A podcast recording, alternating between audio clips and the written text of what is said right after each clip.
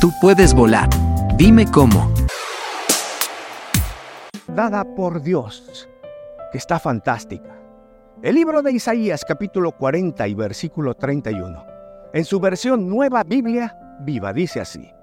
Los que esperan en el Señor renovarán sus fuerzas, remontarán el vuelo como si tuvieran alas de águila, correrán y no se cansarán, caminarán y no se fatigarán. Observa esto, renovarán sus fuerzas como las águilas, levantarán el vuelo como si tuvieran alas de águila. ¿Quiénes?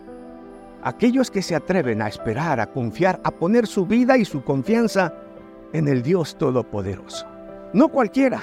Ante un peligro inminente, ante una tempestad en la vida, muchos ya no se levantan. Lloran y lloran, se aferran a eso. Continuará. No pueden